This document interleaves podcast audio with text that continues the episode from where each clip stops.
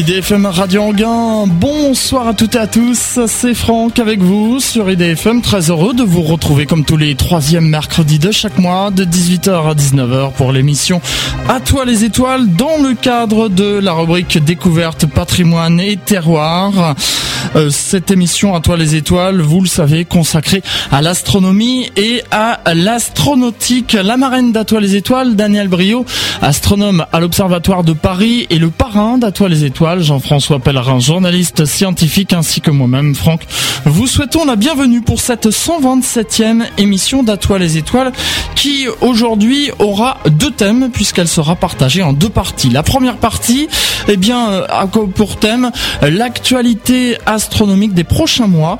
Et euh, nous avons, pour en parler, nous aurons dans un instant euh, Joël Lebras, qui est médiateur scientifique et également conférencier donc au planétarium du musée de l'air et de l'espace. Et puis en deuxième partie, nous aurons un thème, le thème le logiciel Stellarium, le Google Earth des étoiles, et nous aurons comme invité Fabien Chéreau, qui est concepteur du projet. Alors on commence tout d'abord par cette première partie.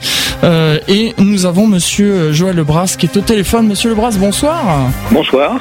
Merci euh, d'avoir euh, répondu présent à cette invitation pour participer à cette émission À toi les étoiles. Alors, avant de, commencer et de rentrer dans le vif du sujet dans cette émission, est-ce que vous pouvez tout d'abord en quelques mots vous présenter et présenter l'organisme pour lequel vous travaillez? Alors, je suis donc médiateur scientifique indépendant, c'est-à-dire que mon, travail consiste à, à faire euh, intéresser le public aux différentes disciplines scientifiques, en tout cas celles que je connais un petit peu, pas toutes évidemment, pas tout savoir, euh, et les intéresser non pas comme euh, éventuellement un chercheur le ferait sous forme de vulgarisation, mais plutôt en mettant ce public dans une activité, dans quelque chose d'actif, en particulier les jeunes. Et donc, euh, il s'agit là de médiation scientifique, et donc ça s'adresse à des publics jeunes pour une part, et aussi à des formations de développement personnel pour des adultes, des formations également d'animateurs scientifiques. C'est une part de mon activité, et l'autre part consiste à effectivement, comme vous l'avez dit, à être euh, conférencier euh, intermittent au planétarium du musée de l'air et de l'espace au Bourget.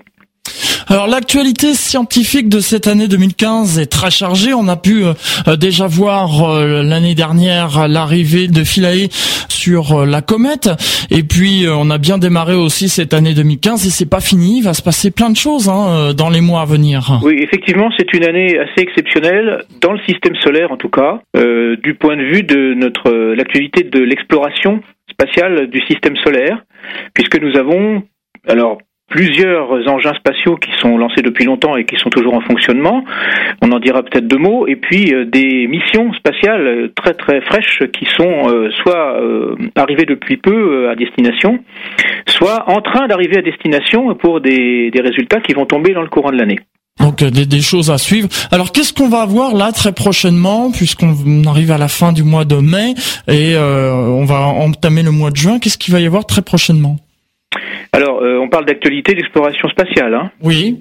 Euh, là, euh, ce qui va arriver très prochainement, c'est que nous avons, enfin nous avons, je parle pour les terriens, hein, je me mets dans une perspective où nous, je, je, je, gomme les nationalités, même si j'y reviendrai peut-être un petit peu, mais les terriens, les humains que nous sommes, ont deux sondes spatiales dans le système solaire qui sont, pour l'une, arrivées à destination, qui est Dawn, euh, une sonde américaine, alors pour le coup j'aborde la nationalité bien sûr, c'est quand même normal, euh, qui arrive dans la ceinture d'astéroïdes euh, au voisinage de ce qui était autrefois le, le, plus gros des astéroïdes et maintenant considéré comme une planète naine qui s'appelle Cérès. Et une deuxième mission spatiale qui est euh, en train d'arriver, alors là c'est imminent puisque c'est dans quelques mois, c'est dans deux mois je crois, qui va passer, qui va frôler euh, la planète l'ex neuvième planète du système solaire et maintenant planète naine, Pluton. Ça c'est le, brûlant brûlant et le troisième objet, bah, c'est celui qu'on a un petit peu, tout petit peu évoqué dans la dans l'introduction, c'est Rosetta qui a euh, atterri son petit filet sur euh, une comète au mois de novembre dernier et qui poursuit son voyage en compagnie de cette comète et qui va le poursuivre et qui va passer avec elle près du Soleil au mois de décembre. Et alors justement, euh, on, parlait de, de Philae, on a expliqué, donc on a tous suivi euh, l'actualité euh, à la fin de l'année dernière, et, on disait que là actuellement Philae était en sommeil, et je crois que depuis quelques semaines maintenant, on essaie régulièrement de rentrer en contact avec Rosetta. Alors, avec, avec Philae, pardon. Avec Philae, une avec Rosetta, alors pour le préciser, bien sûr, euh, Rosetta est en, parfait fonctionnement, mais c'est la sonde qui est en train d'orbiter autour du noyau de la comète, donc avec elle, nous n'avons aucun problème. Nous avons un petit problème de communication et d'activité du de l'atterrisseur Philae. Alors, pour, euh, on se rappelle un petit peu, c'était le 12 novembre dernier, ce, cet engin qui est gros comme une, une, machine à laver industrielle, on va dire, qui pèse une centaine de kilos sur Terre, a atterri pour la première fois dans l'histoire sur un noyau de comète, euh, donc le 12 novembre. Et puis, c'est la partie de la mission qui n'a pas réussi au mieux. Il ne s'est pas accroché au sol pour des raisons qui tiennent probablement à, l'état du sol d'ailleurs. Et euh, il, a rebondi deux fois, il est allé se, nicher dans un, dans un creux où il est peu éclairé par le soleil. Alors comme une fois que ses batteries euh, d'origine sont épuisées, il doit éventuellement pouvoir redémarrer avec euh, ses panneaux solaires. Encore faut-il que les panneaux soient éclairés, et ce qui n'est soit pas le cas, soit trop peu le cas pour l'instant. Alors nous espérons qu'avec la, rotation de la comète sur elle-même, et avec son approche du Soleil, parce que depuis l'atterrissage, elle n'a fait que se rapprocher, et c'est pas fini, puisqu'elle a encore euh, presque six mois devant elle pour se rapprocher du Soleil, eh bien Philae va recevoir assez de lumière pour se réactiver et accomplir euh, quelques-unes euh, des missions pour lesquelles il était prévu qu'il n'avait pas eu le temps de, faire euh, au mois de novembre. Voilà, qu'il n'avait pas eu le temps de faire au mois de novembre, surtout qu'il qu'il était mal placé pour faire puisque euh, il était prévu pour atterrir sur un terrain plat, s'accrocher et puis, en temps particulier, hein, c'est la, la, partie la plus spectaculaire, carotter, sonder la comète, ramasser de la glace, analyser l'échantillon et ça, il faut être bien posé sur ses trois papates pour pouvoir faire ça et c'est pas le cas. Il a une il a une patte en l'air là, il n'est pas bien placé pour pour carotter. Donc euh, ça c'est peut-être une partie de la mission qui sera pas réalisée, mais quand même c'est un très gros succès. Donc là, actuellement, on n'a pas réussi à re-rentrer en contact avec. Hein. Non, il est pour l'instant inactif, effectivement, mais tous les euh, régulièrement les, les, gens du, de, de l'ESA qui euh, qui suivent euh, cette mission essayent de, de, de voir s'il est réactivé. Et donc, parce que l'espoir va durer jusqu'au dernier moment de pouvoir réactiver Philae. Pour l'instant, on n'a pas encore réussi, mais la bonne nouvelle peut arriver chaque jour. Voilà, donc à faire un suivre, bien sûr. On parlait de, de CRS aussi. Euh, on a découvert euh, sur les, les, photos prises récemment des flashs lumineux.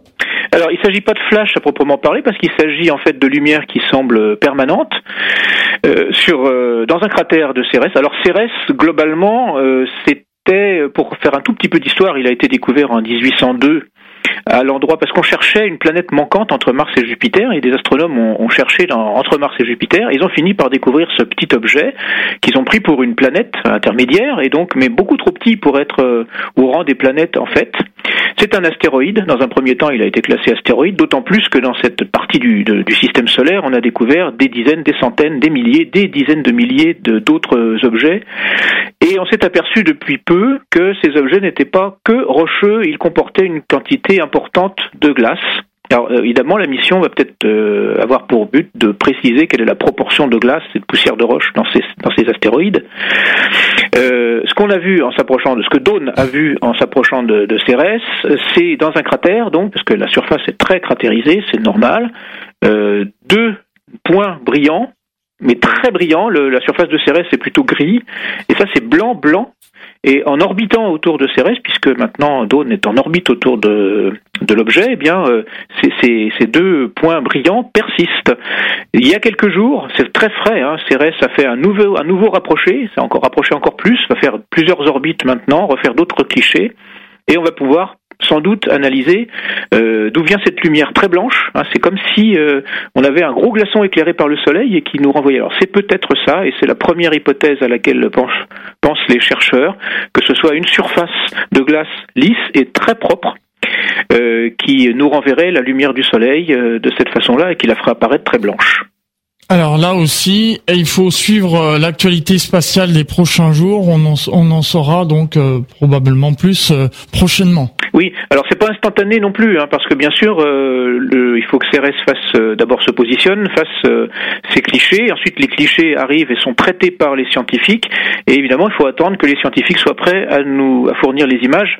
c'est quand même pas, on n'est pas en train de faire nos courses au supermarché pour avoir des images de des images du ciel. Il faut d'abord que ça passe évidemment par par la lecture euh, scientifique de façon à pas avoir des images qui soient brutes et qui soient l'objet d'interprétation par le public un petit peu pas forcément très très au courant, hein, moi le premier, euh, mais il faut que les scientifiques nous expliquent ce qu'ils croient comprendre de ce qu'ils voient. Naturellement, nous sommes là dans des explorations qui n'ont jamais eu lieu, aussi bien Pluton que Cérès que, que la comète 67P. On est dans l'inconnu et c'est vraiment de la vraie science. Quoi. On, on, avance dans le noir, on découvre des choses au fur et à mesure. Il faut bien que les scientifiques aient le premier coup d'œil dessus avant de nous envoyer les résultats. Bien sûr, c'est important. Alors, autre autre actualité également euh, dans les prochains mois qu'on pourrait euh, évoquer euh, Alors j'ai parlé de New Horizons. Alors New Horizons, euh, nouveau, nouveaux horizons, c'est une troisième sonde également américaine qui est en pleine actualité en ce moment et qui va au courant de l'été frôler Pluton à quelques centaines de milliers de kilomètres, ce qui est très peu à l'échelle du système solaire. Je rappelle que Pluton est une planète qui orbite autour du Soleil bien sûr, à une distance, alors sur un ovale, hein, sur une, une grande ellipse, à la distance la plus courte, 30 fois la distance Terre-Soleil, et la distance la plus grande, 50 fois la distance Terre-Soleil. Donc à cette échelle, 6 milliards de kilomètres au mieux, euh, quelques dizaines de milliers de kilomètres, c'est vraiment très peu, et c'est après 9 ans de voyage, puisque la sonde est partie en 2006, elle arrive en 2015, 9 ans de voyage, quelques dizaines de milliers de kilomètres seulement, et elle va donc frôler Pluton et Charon, puisque Pluton, c'est une des caractéristiques qui ont fait qu'on lui a enlevé son rang de planète, à un gros satellite dont le diamètre fait la moitié du sien. Euh, déjà, la Lune est grosse par rapport à la Terre, mais alors là, Pluton-Charon, c'est pratiquement un couple planétaire au point où le centre de gravité des deux n'est pas situé dans Pluton. Hein. Le centre de gravité du système Terre-Lune, il est situé dans la Terre quand même. Hein. Il est à, peu, peu, de distance sous la surface, mais il est quand même situé dans la Terre. Le centre de gravité du système Pluton-Charon, il est entre les deux. Donc on peut considérer Pluton-Charon comme une planète double, raison, une des raisons pour, euh, pour lesquelles euh, on l'a dégradé du rang de planète. Et donc la sonde New Horizons va photographier bien sûr les deux objets, puisqu'ils sont à faible distance l'un de l'autre. Ça va pas durer longtemps ce frôlement. Hein. La, sonde passe à peu près à 11 km par seconde euh, de Pluton encore, hein, ce qui est un exploit quand même, hein, parce que on est loin du Soleil là et on sait que plus on s'éloigne du Soleil, plus la vitesse d'un objet doit baisser. Donc on est encore à 11 km seconde et ça va durer quelques jours. Après, la sonde va continuer son chemin bien sûr et va aller euh, éventuellement photographier un autre objet de cette zone du ciel euh, très très éloignée du Soleil. On connaît pas grand-chose en fait de, la planète Pluton à ce jour. Et non, on connaît pas grand-chose. Elle a été découverte en 1930 à peu près par hasard par un étudiant euh, qui était d'ailleurs pas astronome mais qui était technicien de télescope, euh, qui a fait des, clichés systématiques. Et euh, entre deux clichés, il a vu un petit point qui bougeait et donc après analyse, il s'est avéré que c'était c'était Pluton, qui d'abord évidemment a été classé neuvième planète du système solaire. Et à la limite, pourquoi pas à cette époque-là On l'a mesuré après, on a vu qu'elle était quand même bien petite. On a vu qu'elle avait une orbite vraiment bizarre avec euh, une sorte d'ovale. Hein. Toutes les planètes ont des orbites ovales, mais tellement proches du cercle que quand on les dessine sur un papier, on peut dessiner des cercles. Pour Pluton, c'est impossible. Il faut vraiment dessiner un ovale avec une distance, donc je le disais, de 30 fois la distance Terre-Soleil au plus près et jusqu'à 50 fois au plus loin. Euh, ça, ça a duré jusqu'en 2006. Donc Pluton était la neuvième planète du système solaire. C'est un petit peu la gloire des Américains puisque Uranus, la, la septième, avait été découverte par un Anglais et Neptune, la huitième, par un Français. Donc c'est une planète américaine entre guillemets. Hein. Et malheureusement, après beaucoup de discussions et du fait d'avoir découvert dans, dans cette région du système solaire plein d'autres objets qui ressemblent à Pluton, qui sont glacés comme elle, qui ont des orbites ovales comme elle et qui éventuellement ont des gros compagnons comme Pluton qui a Charon, au moins ces trois raisons ont fait que il était nécessaire, objectivement, hein, sans, sans polémiquer, mais scientifiquement, il était nécessaire de faire une catégorie nouvelle d'objets qui soit au-delà de Neptune et qui ait les mêmes caractéristiques que Pluton. Alors on les appelle euh, des objets transneptuniens Et parmi ces objets transneptuniens, les plutoïdes sont les objets du type Pluton. Alors Pluton, c'est le chef, si vous voulez. C'est aussi le plus près du Soleil. Euh, mais du coup, euh, il n'est plus la neuvième planète du système solaire. Et qu'est-ce qu'on pourrait découvrir euh, par grâce à cette sonde New Horizon? Ah bah, il faut imaginer que Pluton est une petite boule qui est qui est grande comme le tiers de la Lune en diamètre. C'est vraiment très petit. Les meilleures, les moins mauvaises photos que nous ayons au départ, c'était des points sur des plaques, hein, les photos de Pluton, des points blancs. Et puis, on a eu quelques images légèrement euh, détaillées, enfin, c'est un bien grand mot détaillé, avec le télescope spatial Hubble, dont on vient de fêter d'ailleurs euh, le, le 20e anniversaire. Il nous a fait des photos de Pluton, meilleures que tout ce qu'on avait pu faire jusque-là, où on voit quelques nuances de clarté des niveaux de gris, hein, simplement, pas plus que ça sur cette planète. Euh, mais il faut dire que euh, pendant que le télescope spatial faisait ses photos, euh, il a profité du fait que Pluton passait justement à sa distance la plus proche du Soleil, c'est-à-dire dans les années 80-90. Elle était même tellement rapprochée du Soleil qu'elle était plus près du Soleil que Neptune pendant quelques années. Et puis depuis, elle s'éloigne à nouveau tout doucement mais euh, faut imaginer une espèce de donc on voit un disque hein, euh, et puis des quelques niveaux de gris différents très flous sur euh, sur les photos de Hubble. Là ce qu'on va voir c'est probablement les grandes formations montagneuses s'il y en a, les cratères s'il y en a, les cassures, parce qu'on suppose que Pluton est glacé, donc on peut trouver une surface qui ressemble un petit peu à une banquise, pourquoi pas. C'est déjà le cas pour euh, le, deuxième satellite de Jupiter qui s'appelle Europe, qui est une banquise et qui est euh, également fracturée. On ne sait pas ce qu'on va découvrir, mais ce qui est sûr, c'est qu'on verra un certain nombre de détails à la surface, des détails dont la taille devrait pouvoir être euh, de l'ordre, pour les plus petits détails, quelques dizaines de kilomètres. Alors on réagit sur internet justement, hein, vous pouvez réagir sur sur le www.idfm98.fr. On me disait euh, que récemment il y aurait une calotte polaire qui aurait été vue par la sonde sur euh, Pluton justement. Oui, parce qu'elle s'approche tout doucement et euh, s'approche tout doucement, elle s'approche à 11 km secondes donc effectivement elle, elle a déjà commencé à faire des clichés depuis depuis la fin de l'hiver. Et elle en fait régulièrement. Moi, j'attends avec impatience ceux qu'elle va réaliser au courant de l'été et qui vont être publiés un petit peu plus tard. Mais c'est vrai qu'on a déjà euh, quelques images de Pluton qui montrent effectivement des détails à la surface, mais des détails de l'ordre de, de la zone, une calotte polaire effectivement. Euh, pourquoi pas? Alors il faut préciser que pendant que Pluton euh, passe au plus près du Soleil, ce qui donc était le cas dans les années 80-90, il faut préciser que d'une part ça n'arrive que tous les deux siècles et demi, puisque c'est le temps que met Pluton à faire le tour du Soleil. Depuis qu'on l'a découverte, elle n'a fait qu'un quart de tour. Ah oui. Eh oui. Et euh, donc c'est à ce moment-là que Pluton se réchauffe légèrement. Il faut s'imaginer que à cette distance, le Soleil n'est plus qu'un point. C'est un point très brillant, mais ce n'est plus qu'un point. Pluton reçoit mille fois moins. Au plus près du Soleil, elle reçoit mille fois moins de lumière que la Terre. Mais c'est quand même suffisant pour provoquer une légère évaporation de la glace à la surface de Pluton. Et ça donc, ça forme une, une espèce d'atmosphère très peu dense qui entoure Pluton et qui ensuite bah, quand Pluton va s'éloigner à nouveau du Soleil, ce qui est le cas actuellement, eh bien cette atmosphère de, glace évaporée va se recondenser sur la planète, va disparaître. Donc on pense que cette atmosphère de, glace évaporée, sublimée comme on dit, hein, va disparaître et se recondenser euh, à partir de 2020. Donc c'est maintenant, si on veut observer quelque chose dans dans l'atmosphère euh, entre guillemets de Pluton, parce que c'est plus facile d'analyser euh, d'analyser une atmosphère, savoir ce que de quoi elle est composée, que d'analyser de, de la glace solide à distance donc on peut on peut dire que New Horizon a été vraiment envoyé au bon moment et euh, je comprends l'impatience euh, effectivement des astronomes de voir les résultats. Bah oui, bah, d'autant plus que alors d'autant plus au bon moment qu'effectivement il fallait profiter de ce de ce, ce qu'on appelle le périhélie de Pluton, le, le, passage au plus près du Soleil pour euh, pour elle, et d'autant plus que tous les 12 ans Jupiter s'interpose entre la Terre et Pluton et permet à un objet qu'on lance, donc les ici New Horizons, en s'approchant de Jupiter, en passant à, proximité, d'être accéléré par la masse de cette planète géante.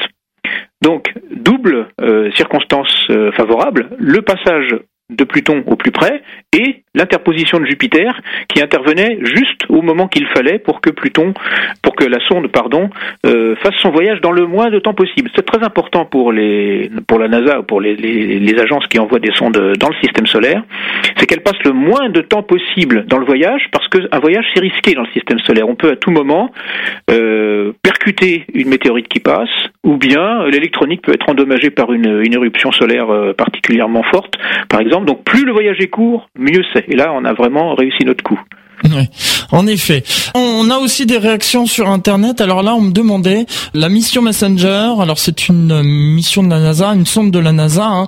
On me demandait si euh, effectivement elle s'est écrasée sur Mercure. Oui, ça a bien, ça a bien, ça a bien eu lieu. Alors euh, le but c'est euh, d'analyser le comportement de la planète quand elle reçoit un choc, parce que évidemment on peut attendre qu'elle reçoive une météorite, mais on peut attendre un petit moment. On ne sait jamais quand ça arrive. Puis ça peut arriver de l'autre côté de la, de la, planète par rapport à nos observations.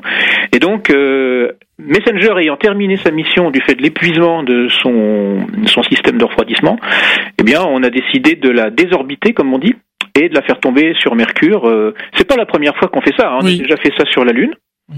Et on a déjà fait ça sur une comète. On a percuté euh, une comète avec un avec un engin spatial et puis euh, un autre engin spatial et est allé euh, photographier le, le, résultat, notamment le choc et le flash. Fait un gros flash de lumière parce que, évidemment, sur une comète, le choc provoque euh, l'évaporation d'une grande quantité de glace. Alors, pour ce qui est du choc de Messenger sur Mercure, il a bien eu lieu. Les résultats arriveront euh, arriveront plus tard parce qu'il faut que ça soit évidemment analysé. Là, il ne s'agit pas d'images, il s'agit de données sismologiques.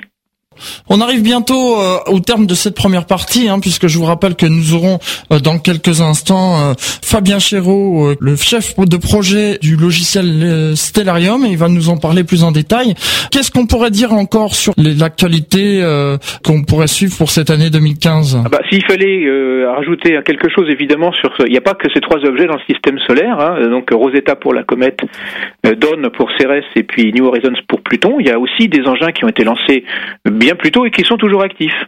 Par exemple, euh, nous avons près de Saturne la merveilleuse sonde Cassini qui est toujours en orbite et dont la mission est, repoussée d'année en année. Là, elle vient d'être euh, il y a quelques l'année dernière ou il y a deux ans, je crois, été repoussée jusqu'en 2017.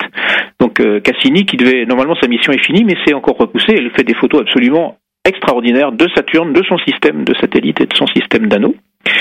Euh, je rappelle que c'est Cassini qui a lâché la sonde européenne Huygens qui s'est posée sur le principal satellite de Saturne, sur Titan. Et puis nous avons aussi sur Mars encore deux missions.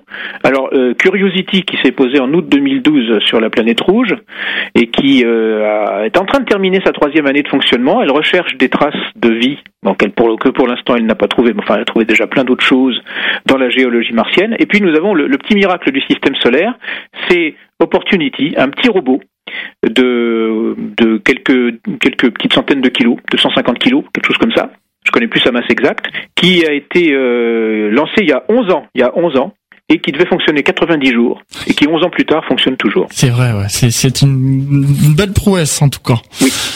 Vous allez peut-être rester avec nous un petit peu, euh, Monsieur le Joël Lebras, à moins que vous ayez euh, d'autres occupations. Je vous ai consacré mon heure. Ouais, bien c'est très bien. Alors restez avec nous à ce moment-là. On va s'interrompre le temps d'une pause musicale et, les auditeurs euh, d'Atoile les Étoiles savent que je suis un grand fan de Jean-Michel Jarre.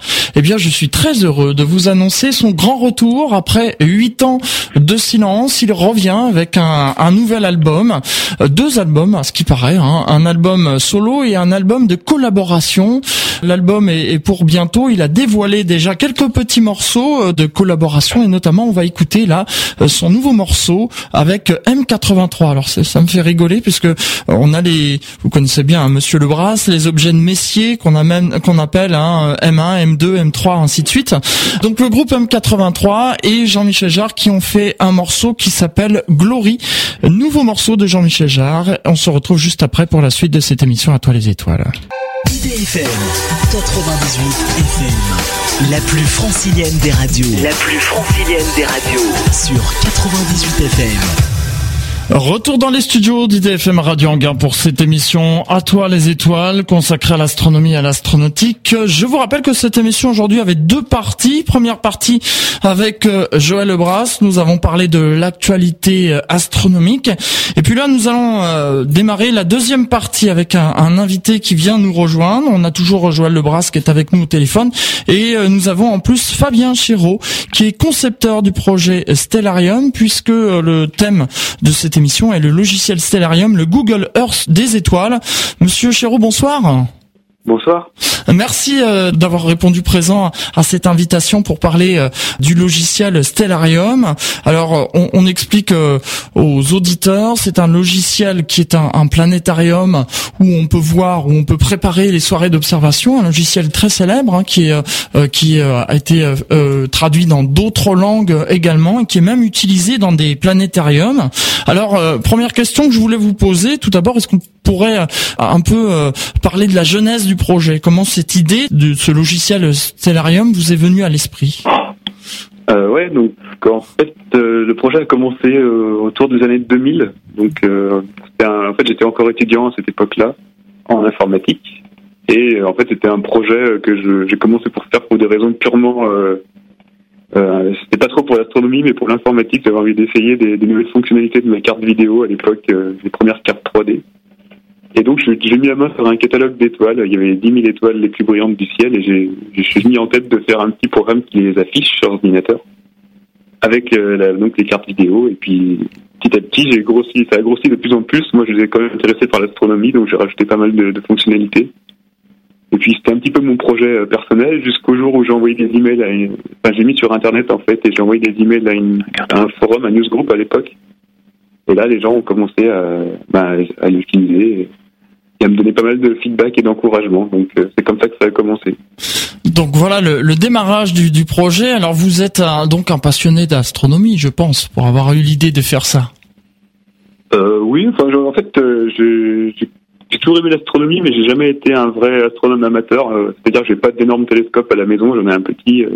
quand je vais aux rencontres astronomiques où je vois des, des, des vrais astronomes amateurs entre guillemets, je, je, me sens vraiment un peu ridicule je suis plutôt profil informaticien que, que profil astronome. Même si depuis ce temps-là, j'ai passé une partie de ma carrière à faire du, du logiciel pour l'astronomie, aussi dans, pour d'autres choses que pour Stellarium. Donc, euh, j'ai des connaissances, mais je suis pas astronome. Alors Joël Lebras, vous vouliez peut-être poser quelques questions aussi à, à Fabien Charot alors lui poser des questions, peut-être pas. D'abord, je suis très heureux de l'avoir au téléphone parce que ça fait des années que je me sers de son logiciel. Dans... Alors d'une part en projection cinématographique sur écran plat euh, dans quelques villes de banlieue qui m'ont invité à, à l'animer sous forme de conférence. On s'est aperçu très vite, hein, les utilisateurs se sont aperçus très vite qu'au-delà d'une simple utilisation personnelle de Stellarium pour qu'effectivement préparer les soirées d'observation ou anticiper euh, l'avenir de, de l'état du ciel euh, sur les, parce que c'est un logiciel qui permet d'aller très très loin dans le passé, très très loin dans le futur. Effectivement. Euh, au-delà de ça, il y avait aussi une possibilité de le brancher sur un vidéoprojecteur et d'en faire, euh, des séances publiques. Et ensuite, dans un troisième temps, euh, de, le mettre sous un dôme euh, hémisphérique et puis de, le transformer en planétarium. Alors ça, présente euh, des avantages sur les planétariums classiques, qui sont qu'effectivement, on peut aller instantanément dans le passé ou dans le futur, ce que les planétariums classiques ne peuvent pas faire. Et donc, je suis un petit peu, un petit peu ému, très content d'être en lien par votre intermédiaire avec le concepteur de ce logiciel, et donc lui poser des questions peut-être pas. C'est pas tellement mon rôle, mais par contre lui exprimer toute ma reconnaissance de médiateur scientifique. C'est le moins que je puisse faire. Nous continuons donc euh, cette interview. Alors des questions euh, sur internet hein, pour euh, Fabien Chiraud. Alors pour la, conception de, de, ce de ce logiciel, est-ce que vous êtes fait aider par des astronomes professionnels? Non, pas du tout. Pas du tout. J'ai en fait, comme j'ai dit au début, c'était des catalogues très simples d'étoiles, donc j'ai commencé avec des choses vraiment très simples. J'ai juste affiché des points dans le ciel à peu près au bon endroit. Et puis petit à petit, euh, à chaque fois que j'ai rajouté des fonctionnalités, euh, comme par exemple se déplacer à la surface de la Terre ou, en fonction du temps, j'ai commencé par faire des modèles très très simples que j'imaginais être corrects à l'époque. Euh, par exemple, en un jour, on fait un tour, une rotation complète, donc en stimulant la, position du, l'observateur. Petit, à petit, j'ai fini par apprendre qu'il y avait en fait des choses beaucoup plus compliquées qui se passaient dans la réalité, donc j'ai rajouté des modèles qui sont parfois issus de, de papiers scientifiques que j'ai retrouvés sur, euh, sur Internet. et parfois des, du code qu'ils récupéré de d'autres personnes. Donc, il y a aussi un, un, développeur très important qui a, qui a, travaillé sur le projet il y a quelques années qui s'est chargé de, de réimplémenter tous les calculs des planètes de manière beaucoup beaucoup plus précise que ce que j'avais fait avant. Et donc cette personne-là a utilisé des algorithmes professionnels pour, pour avoir des, des, des précisions très très correctes. Alors on explique pour les auditeurs, les codes, hein, ce sont en fait pour programmer le logiciel. Hein. C'est ça, donc c'est le, code source, c'est ce qui est utilisé dans, dans, le programme pour faire les calculs en fait. Hein, c'est une description des recettes qu'on utilise pour faire les calculs. Et donc les premières versions que j'avais faites étaient très simplistes et, et avec le temps, donc euh, la, qualité du programme s'est améliorée, notamment grâce aux multiples contributions de, de personnes externes. Des mathématiciens et des personnes qui avaient plus de connaissances que moi, et je, me chargeais, moi, d'intégrer ce code-là, donc ces recettes-là dans mon programme. Oui, parce que bien sûr, vous n'êtes euh, vous n'êtes pas seul. Alors, on peut peut-être parler un peu de vos collaborateurs qui qui vous ont aidé pour la conception de ce logiciel. Oui, donc en fait, euh, je sais pas si vous avez familier avec ce logiciel open source, mais le Stellarium, donc c'est un programme libre, comme on dit. Donc mhm. tout le monde peut avoir accès au source code, et donc tout le monde peut le recompiler chez lui, donc le, et le modifier et faire des, des variantes soi-même, à condition d'avoir un peu évidemment d'expérience euh, en informatique. Et donc c'est comme ça que, donc comme le code était publié euh, pour tout le monde, des, des, personnes qui voulaient avoir des nouvelles fonctionnalités euh, les ont codées eux-mêmes. Donc c'est généralement des ingénieurs ou des, ou des physiciens. Et une fois qu'ils ont fait ces, rajouté ces fonctionnalités, en fait, ils envoyé ces, ces, modifications qui étaient après intégrées dans, dans le code commun. Donc en fait, euh, quand le programme a commencé, j'étais tout seul pendant un ou deux ans. Et puis rapidement, il y a des personnes qui se sont joints à moi. À force de m'envoyer des contributions, ils ont fini par faire partie du, du projet à part entière. Et donc, ça fait maintenant à peu près 15 ans que le projet existe et il y a eu en tout des, centaines de gens qui ont contribué, en fait. Je ne peux pas tous les lister. Bien sûr. Mais euh, généralement, à un moment donné, il y a à peu près entre 5 et 10 personnes qui contribuent activement au programme. Moi-même, en ce moment, je ne suis pas le contributeur principal. Il y a des autres personnes qui travaillent plus que moi sur. On en est à quelle version, là, actuellement, du, du, du logiciel euh, On est en version à peu près 12. il y a eu des, donc avant, hein, donc il y a une version tous les six mois en moyenne. Euh, euh, il y a eu un bon paquet de versions. Ouais. On a des réactions d'auditeurs sur Internet et j'avais Rodolphe qui me disait sur Internet que ce, ce qu'il apprécie beaucoup aussi de ce logiciel, c'est le pilotage du télescope. Donc il y a la possibilité avec le Stellarium de piloter son propre télescope. Tout à fait. Donc, euh, en branchant un télescope, euh, il y a plusieurs manières de brancher un télescope sur un ordinateur, mais on, peut voir après dans le dans le logiciel l'endroit où le télescope pointe, et en cliquant sur un objet dans le dans le ciel, euh, enfin sur l'écran dans le ciel, on peut dire au télescope de se déplacer à cette position-là. Alors, Monsieur Lebras, hein, vous pouvez euh, intervenir à tout moment si vous le souhaitez. Hein, N'hésitez bah, pas. Je voulais, je voulais, juste préciser pour les personnes qui s'intéresseraient à l'astronomie, ce qui évidemment euh, est nécessaire pour écouter cette émission, euh, et qui ne connaîtraient pas Stellarium, que le logiciel est gratuit et qu'il est téléchargeable très facilement sur n'importe quel ordinateur portable ou de, ou de bureau. Oui, tout à fait. Ça me semble important. Voilà, de le dire, bien sûr. Par rapport à la, au développement de, de ce logiciel, euh, vous allez euh, bien sûr continuer à le développer. Alors, est-ce qu'on peut euh, parler, euh, par exemple, de, de ce qui est, ce que réserve l'avenir? Oui, oui. Donc, en ce moment, il y a plusieurs travaux principaux. Donc, il y a une équipe en, en Autriche qui est gérée par un universitaire qui fait de l'archéoastronomie donc cette personne-là a, implémenté des, améliorations sur la, précision des, simulations dans le passé. Donc euh, typiquement, ces gens-là voudraient voir le ciel tel qu'il était il y a 10 000 ans ou 20 000 ans. Et il y a des, assez grosses incertitudes sur euh, certains paramètres de l'orbite terrestre et de, la rotation de la Terre plus précisément. Et donc, euh, en gros, ils savent pas vraiment à quelle heure, qu'est-ce qu'on qu'est-ce qu'on peut voir dans le ciel à, à quelle heure il y a 10 000 ans. Donc mm. c'est une des choses qui leur pose problème pour faire des simulations. Enfin, ils ont des sites archéologiques et ils voudraient savoir euh, à quelle heure le soleil passait à tel endroit ou à quelle heure, euh, quand a eu lieu tel éclipse et ils savent pas exactement quand ça s'est passé. Donc ils ont fait des améliorations sur des modèles euh, temporels qui permettent donc de simuler ce genre de choses de manière bien plus poussée qu'avant.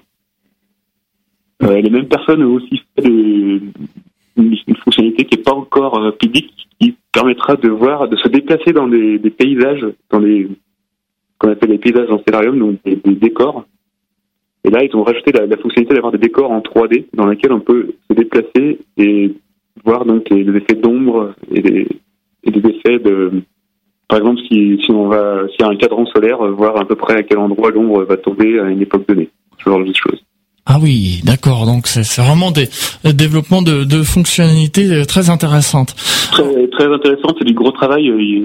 Ces personnes-là simulent des sites archéologiques comme Stonehenge, par exemple, et ils peuvent simuler exactement où étaient les étoiles à telle époque, vu d'un certain point du bâtiment. Alors on me posait des questions sur internet en me disant on peut zoomer sur des planètes. Donc les quand on zoome, on voit par exemple là, on, zoome sur Mars, on voit le sol de la planète Mars. D'où viennent ces images? C'est des images de la NASA? Alors ça dépend des, des astres. en l'occurrence pour Mars, euh, oui, c'est une image de, la NASA. Mhm. Et en fait, euh, suivant les planètes, on a récupéré des images euh, à gauche à droite sur Internet sachant que toutes les données qui sont utilisées dans le programme sont libres, donc elles peuvent être euh, réutilisables et modifiées. Quel a été votre plus beau souvenir euh, depuis que vous faites ce, logiciel? Oh, J'ai beaucoup de... en fait, il y a une chose qui m'a bien marqué, c'était qu'on avait fait une réunion euh, en 2006, à l'époque, avec des, gens qui travaillaient assez activement dessus. Et j'avais fait une réunion, à l'époque je travaillais à l'ESO, c'est l'Observatoire astronomique européen, et l'ESO avait accepté de faire une sorte de colloque sur Stellarium. J'avais pu voir pour la première fois pendant un week-end les cinq ou six développeurs qui travaillaient avec moi depuis longtemps que j'avais jamais vu en vrai en fait. Et donc de discuter avec ces gens-là, c'était vraiment assez émouvant. Parce qu'on se connaissait que par email en fait. Alors on peut il, y a, il y a juste une petite anecdote qui oui, m'a marqué euh, il y a deux ans, l'année dernière pardon, il y, a, il y a un astronome de, je crois que c'était Gemini, euh, le télescope, euh, un très très gros télescope, qui m'a envoyé une vidéo où il contrôlait euh, le télescope Gemini, donc un des plus gros du monde avec Stellarium. Je trouvais ça assez sympa. Ouais. Oui, effectivement, ça doit faire plaisir quand même. J'imagine, oui. La place. On me dit aussi qu'en 2006, votre euh, logiciel Stellarium a remporté un, prix. Hein. Euh, ouais, il y a eu plusieurs prix en 2006. Euh, c'était quoi déjà? C'était ah, c'était le prix de du logiciel libre euh, en France. Je suis un peu mélangé, pardon. J'ai eu pas mal de de, de prix, voilà. Ouais. il y a eu, oui, il y a eu pas mal de, de reconnaissance au niveau, euh, au niveau de la communauté libre et puis aussi au niveau d'autres personnes, ouais qui sont euh, largement euh, mérités, me dit-on, sur Internet. Alors, on me posait des questions un petit peu plus pointues. Enfin, on va essayer d'être euh, assez simple quand même pour être compréhensible de tout le monde. On me demandait, c'est vrai qu'on peut programmer, par exemple, une, une soirée lorsqu'il y a un pic d'étoiles filantes, et on voit donc sur le logiciel des étoiles filantes qui traversent l'écran, comme comme si c'était vrai. Alors, comment sont faites ces animations, me demande-t-on? Alors, bah, les animations, hein, euh, c'est comme dans les jeux vidéo, on, on, affiche des petits points qui se déplacent sur l'écran en, calculant à l'avance leur position, donc c'est rien de très compliqué. Par contre, pour les étoiles filantes, ce qui est compliqué, c'est de prévoir euh, le, le, taux horaire, donc combien d'étoiles filantes vont arriver par heure, en gros, euh, à un endroit donné, à un moment donné. En fait, c'est pas vraiment possible de le savoir actuellement, donc on a des, des modèles qui nous donnent de manière statistique en disant tel jour, je sais pas, le 15 août à minuit, euh, dans telle direction, il y aura environ, euh, je sais pas, trois étoiles filantes par heure. Et donc on essaie de les simuler et on connaît un petit peu, un peu près la, direction d'où l'étoile filante arrive, parce que ça dépend des, des dessins annuels. Et donc on essaie de les simuler comme ça. Euh, le problème d'afficher n'est pas vraiment difficile, c'est plutôt le problème de savoir où et quand elles arrivent. Oui, tout à fait. Oui. On sait que le, logiciel existe, enfin je vous le dis, il existe dans d'autres langues également. Alors, il a été tout de suite dans d'autres langues ou c'est plus tard que ce, développement est venu de traduction euh, une fonctionnalité qui est arrivée un, peu plus tard. Alors, je ne me rappelle plus de l'année exacte où on a fait ça. Et au début, c'était un petit peu laborieux de traduire à chaque nouvelle version. On devait retraduire euh, une bonne partie du, texte du programme. Et en fait, on a un outil maintenant qui permet à tout le monde d'aller euh, traduire le logiciel dans sa propre langue sur Internet. Donc c'est une page web où on voit, on voit le texte de Stellarium en anglais. Et à côté, il suffit de réécrire la même phrase euh, dans sa langue euh, favorite. Et tous les, avant chaque version de Stellarium, on télécharge toutes ces traductions, on les assemble dans le programme, et donc ça, permet aux gens de contribuer euh, pour des langues, même des langues pas très répandues. Donc actuellement, on a autour de 60 langues différentes, donc c'est vraiment assez énorme pour un logiciel pour lequel on n'a aucun, on n'a pas d'argent pour le projet vraiment, c'est fait par des contributions bénévoles, c'est assez impressionnant. Par rapport à des logiciels commerciaux, on est bien supérieur en fait. Oui. Quand vous, quand vous avez lancé le projet, en fait, vous ne pensiez pas que, que 15 ans plus tard, et, euh, ce serait comme ça, quoi, à ce point-là? Euh, non, non, j'étais pas du tout douté du, du succès du, du programme.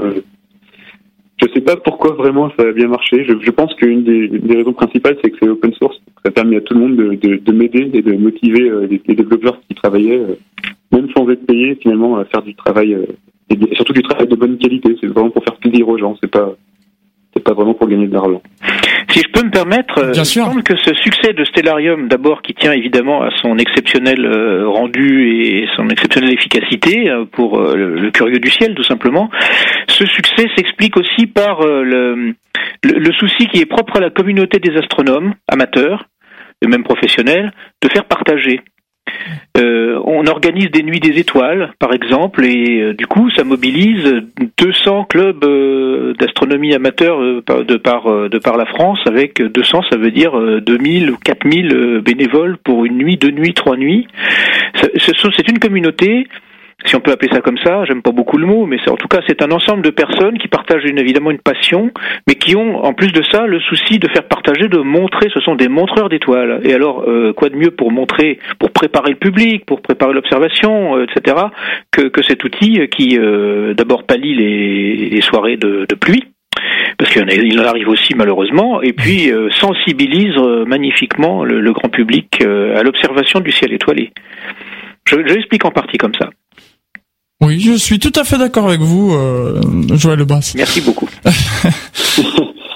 Eh bien écoutez, on va s'interrompre pour une seconde pause musicale et, c'est vrai qu'avec ce logiciel, on peut aller un peu plus près des étoiles puisqu'on peut zoomer aussi sur les étoiles et c'est justement ce que va chanter le groupe Gold, un peu plus près des étoiles. On va écouter tout de suite ce morceau et puis on se retrouve juste après pour la dernière partie de cette émission À toi les étoiles. À tout de suite. IDFM 98 FM, toujours plus de proximité. Dernière partie de cette émission, à toi les étoiles. Je vous le rappelle que cette émission avait deux thèmes. Aujourd'hui, on a parlé dans un premier temps de euh, l'actualité astronomique et puis dans un deuxième temps, euh, on a parlé du logiciel Stellarium avec euh, son concepteur du projet, Fabien Chéreau. Ils sont encore là tous les deux à l'antenne. Quelques questions encore, Fabien Chéreau, d'internautes qui nous ont été demandées. Alors, on, on demandait aussi, est-ce qu'il y a des versions pour les Mac? Euh, oui, oui, le programme marche très bien sur euh, Windows, Mac et Linux. Autre question aussi qu'on nous demandait sur le développement de le développement futur euh, du logiciel.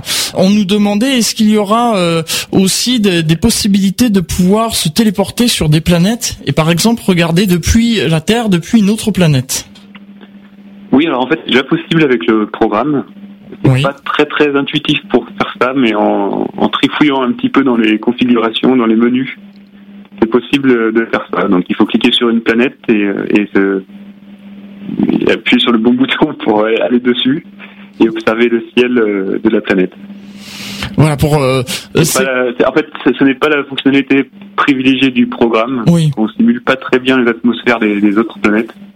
Donc euh, pour ça, je vous conseille euh, Celestia. C'est un autre programme qui est très bien pour ce genre d'utilisation, qui est open source aussi. Alors euh, pour les dernières minutes, peut-être que Joël Lebras, vous aviez quelque chose à dire par rapport à ce logiciel Stellarium, avant qu'on rappelle les adresses, comment télécharger le logiciel? Stellarium, je suis dessus en, ce moment et je voulais juste euh, donner une information puisque tout à l'heure on a parlé de l'actualité de l'exploration du système solaire. Il y a une actualité du ciel cette année, c'est bientôt. C'est un magnifique alignement de planètes euh, que je viens de reconstituer et qui aura lieu fin juin entre Vénus et Jupiter. Vénus et Jupiter, c'est des planètes qui sont visibles actuellement à l'ouest et au sud-ouest le soir. Et à la fin juin, le 20, euh, le 20 juin, elles vont euh, former un beau triangle avec le croissant de lune et le 30 juin, elles vont passer très très près l'une de l'autre, tellement près que l'œil pourrait avoir du mal à les distinguer l'une de l'autre. Pourtant, elles sont très brillantes, elles risqueraient de se confondre pour l'œil. C'est un alignement assez euh, assez fin que je conseille fortement au grand public euh, de regarder, à condition, alors la condition c'est d'avoir un ciel bien dégagé à l'ouest, pas d'arbres, pas d'immeubles, pas de collines, et on se met euh, face à l'ouest euh, le soir du, du 20 juin pour l'alignement avec le croissant de lune, mais surtout le 30 pour ce, superbe alignement Terre-Vénus-Jupiter. Eh voilà, c'est noté. Donc merci Joël Lebras. Alors Fabien Giraud, pour conclure cette émission à toi les étoiles, le mot de la fin. Qu'est-ce qu'on pourrait dire pour, le, pour les auditeurs, le mot de la fin bah, je, vais, je vais vous, bah, vous encourager à aller essayer mon programme et puis si surtout vous avez envie de participer, n'oubliez pas que vous pouvez contribuer avec nous, donc avec l'équipe des développeurs, pas uniquement pour faire du, du, code, de la programmation, mais aussi pour faire donc des traductions ou rajouter des informations sur le wiki et la documentation. Donc, venez nous aider. Donc pour télécharger votre logiciel, c'est sur les www.stellarium.org. Et euh, pour celles et ceux qui veulent vous aider, comment comment ils font pour vous contacter? Alors euh, tout est expliqué sur le, site web, donc ils verront en cliquant euh, sur euh, comment contribuer toutes les informations nécessaires. Eh bien, merci beaucoup Fabien Chéroux pour votre participation. Je laisse maintenant la parole à Joël Lebras. Eh ben, merci Fabien Chéroux d'avoir euh, conçu ce logiciel, d'en avoir eu l'idée déjà, c'est absolument génial. Après, évidemment, il y a tout le savoir de, de programmateur qui est derrière. Moi, je suis absolument, en tant qu'astronome et ne connaissant rien à l'informatique, confondu, littéralement, il n'y a pas d'autre mot, devant le savoir-faire et les capacités techniques à la fois des, des, des, des, des ordinateurs hein, euh, en tant que dispositif et aussi les gens qui les programment et la patience qu'il faut. J'en ai une petite idée pour les, heures qu'il faut passer devant son clavier pour, euh, pour rentrer les lignes de code. Félicitations et bon courage pour la suite. Merci. Eh bien voilà, ainsi se termine euh, cette émission À toi les étoiles. J'espère que vous avez passé un agréable moment à l'écoute de cette émission. On se retrouve bah, pour la prochaine émission d'À toi les étoiles qui sera le troisième euh, mercredi du mois de juin. Voilà, hein, puisque vous savez que cette émission c'est tous les troisièmes mercredis du mois. On vous retrouve aussi tous les mercredis, il y a des rediffusions. Sinon la prochaine émission ce sera donc le 17 juin de 18h à 19h. Et puis je voudrais aussi lancer un appel à toutes les voitures puisque, eh bien, vous savez, bientôt ce sera l'été et puis la formule de l'été, vous savez, je me déplace à travers la France pour faire découvrir des lieux dédiés à l'astronomie et à l'astronautique. Alors avis aux amateurs. Dans un instant, vous allez retrouver l'antenne étrangère avec deux Véronique Gastin et Anastasia.